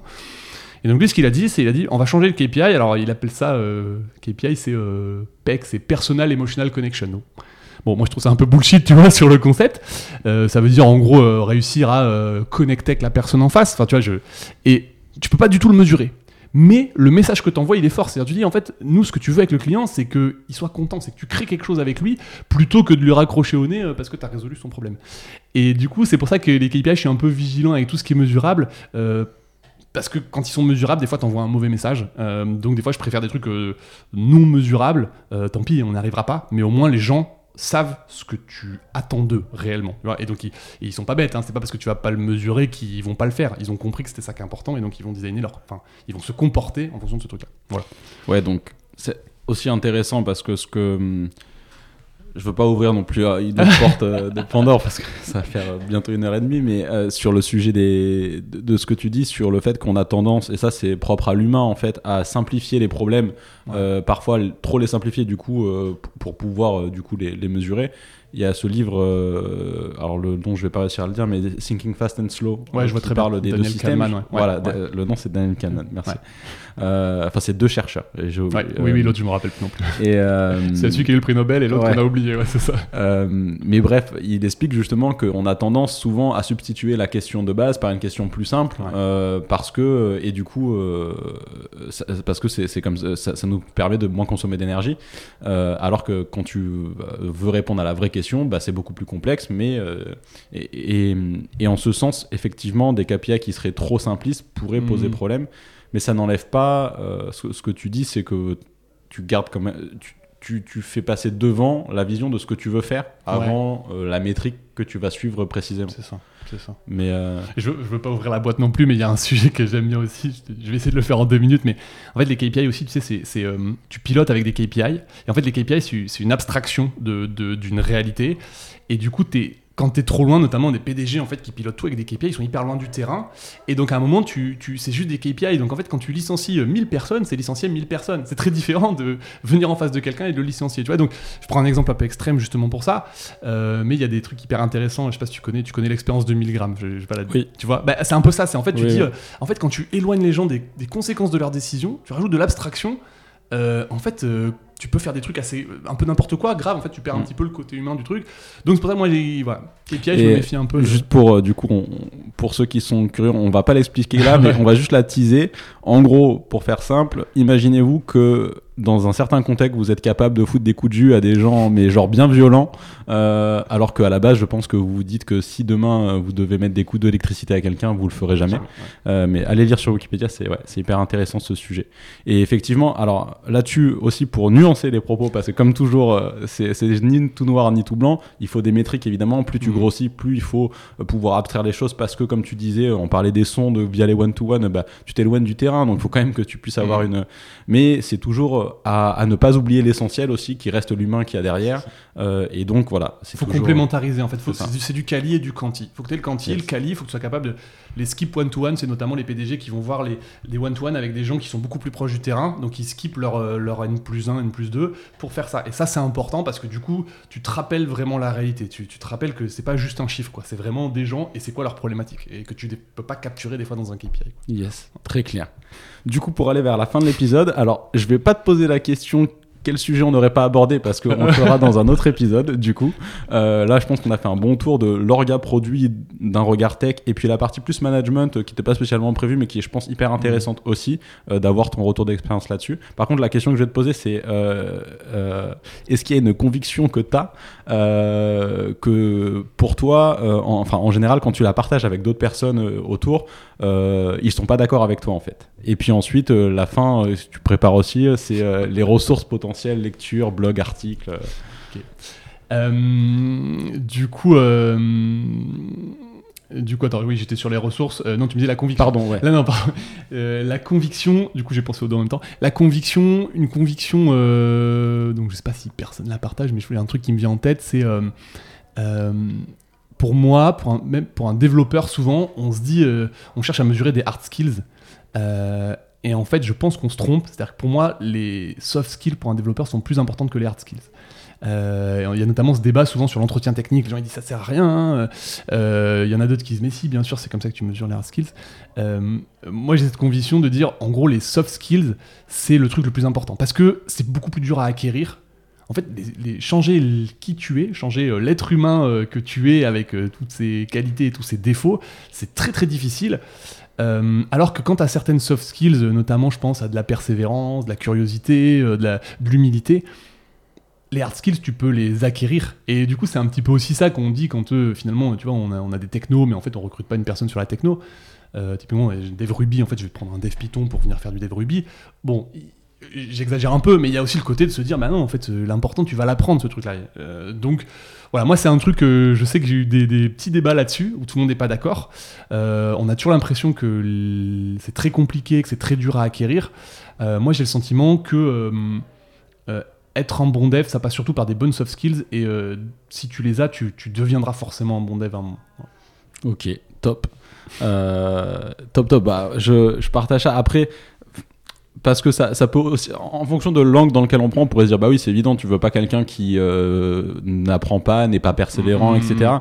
Mais ce que ça veut vraiment dire, ce que tu dis, c'est parce que il y a une nuance entre effectivement tout le monde veut travailler avec des gens qui ont envie d'apprendre, qui ont envie de se challenger. En revanche, euh, être capable en tant que patron de ta boîte de te dire euh, là j'ai un besoin urgent euh, de dev mmh. avec 3 ans d'XP en Ruby, mais en face de moi j'ai un, quelqu'un qui a pas touché une ligne de Ruby mais qui a fait 50 Python et qui est ultra motivé, est-ce que je m'engage à, pendant les trois premiers mois, me dire qu'il va être zéro en productivité, mais par contre que je vais le former et du coup, là, par contre, c'est là où ta conviction entre en jeu. C'est-à-dire que ça, c'est beaucoup plus compliqué de dire oui, je vais m'engager à faire ça, que de dire oui, oui, je suis aussi d'accord que les gens sont persévérants. Et c'est là-dessus, je pense aussi, où des fois, ça peut être en conflit avec d'autres qui vont dire non, mais moi, si j'ai besoin d'un besoin urgent, bah, il faut mon, mon Ouais, c'est ça. En fait, c'est une stratégie un peu court terme, moyen terme, enfin court, mm. court terme, long terme. En fait, tu dis qu'est-ce que j'investis dans quelqu'un euh, et je vais faire confiance, ou est-ce qu'en fait, je prends quelqu'un, je sais qu'il est déjà productif, mais je, voilà, je sens que ouais, niveau soft, il est peut-être moins bien que l'autre. Voilà, c'est mm. toujours des trade-offs euh, où il faut être capable de garder ses convictions. Très clair. Et du coup, pour aller sur la, partie ressources que tu pourrais euh, recommander ou livres qui t'inspirent. Euh, ouais. Euh, T'en as déjà cité un certain nombre. déjà cité un certain nombre. Euh, sur le, dernier livre que j'ai lu, que j'ai beaucoup aimé, c'est Simon Sinek, Leaders It Last. je vais lire les autres, je pense. Du coup, je le connaissais un petit peu, mais j'avais jamais lu. Et je le trouve hyper intéressant sur cette partie leadership management. Enfin, il est vraiment, voilà, plein d'exemples. C'est passionnant, ça se lit vraiment très facilement. Euh, je pense pour les livres, enfin, je lis beaucoup de trucs, hein, donc euh, après je peux te parler aussi de, BD, de choses comme ça. Euh, Vas-y, je suis sûr il y a des amateurs de BD. du coup, j'en ai déjà listé une BD sur un épisode. Ah ouais.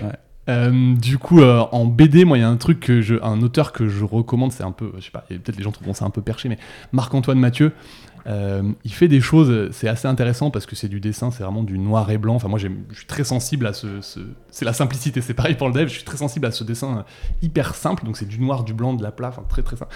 Et il a écrit un truc, la, première euh, de la série, c'est la série des euh, Jean-Jacques, attends, Jean-Luc, je sais plus, à que c'est Kafka à l'envers. Donc c'est un peu de l'absurde. Mais du coup, tous ces BD sont à la fois euh, philosophiques et euh, dans l'objet BD, il te fait des trucs que tu n'as jamais vu. C'est-à-dire qu'en fait, à un moment, tu ouvres la BD, tu te dis, mais fait, c'est pas une BD, c'est autre chose qu'une BD. Ce truc, c'est pour, comment il a fait ce truc-là, je m'y attendais pas. Donc, moi, j'ai la première que j'ai eue, je l'ai lu au milieu d'une soirée avec des potes. J'ai ouvert ce truc, c'était une soirée avec des potes, donc t'as autre chose à faire normalement. J'ai ouvert ce truc et j'ai pas décollé les, les, 20 minutes où je l'ai lu. Donc voilà, je, conseille vraiment ce truc-là. C'est, euh, il est pas très connu, euh, mais euh, enfin, il est pas très connu. Il est quand même connu dans le monde de la BD. donc voilà. Et euh, podcast, euh, podcast, euh, je vais pas, pareil, je vais pas forcément parler de tech, etc. Il y a beaucoup de choses, je pense que les gens connaissent. Il y a un truc que j'aime bien, qui est un truc d'actualité, qui s'appelle Expliquez-nous le monde. Je crois que c'est RTL qui fait ça. C'est 10 minutes par semaine. Enfin, les 10 minutes que, hyper bien utilisées, c'est-à-dire ils vont prendre un sujet d'actualité, ils vont te faire un petit peu tout l'historique en 10 minutes. Donc moi, je trouve ça hyper intéressant. J'aime bien pas être focus que sur la tech, le produit, tu vois, j'aime bien diversifier un peu mes centres d'intérêt. Donc voilà, je conseillerais ça s'il y a des gens qui aiment les podcasts. Super. Bah, merci beaucoup, Mathieu. Et puis, euh, j'espère un, prochain ah, échange. Un grand plaisir, Thierry. Merci beaucoup.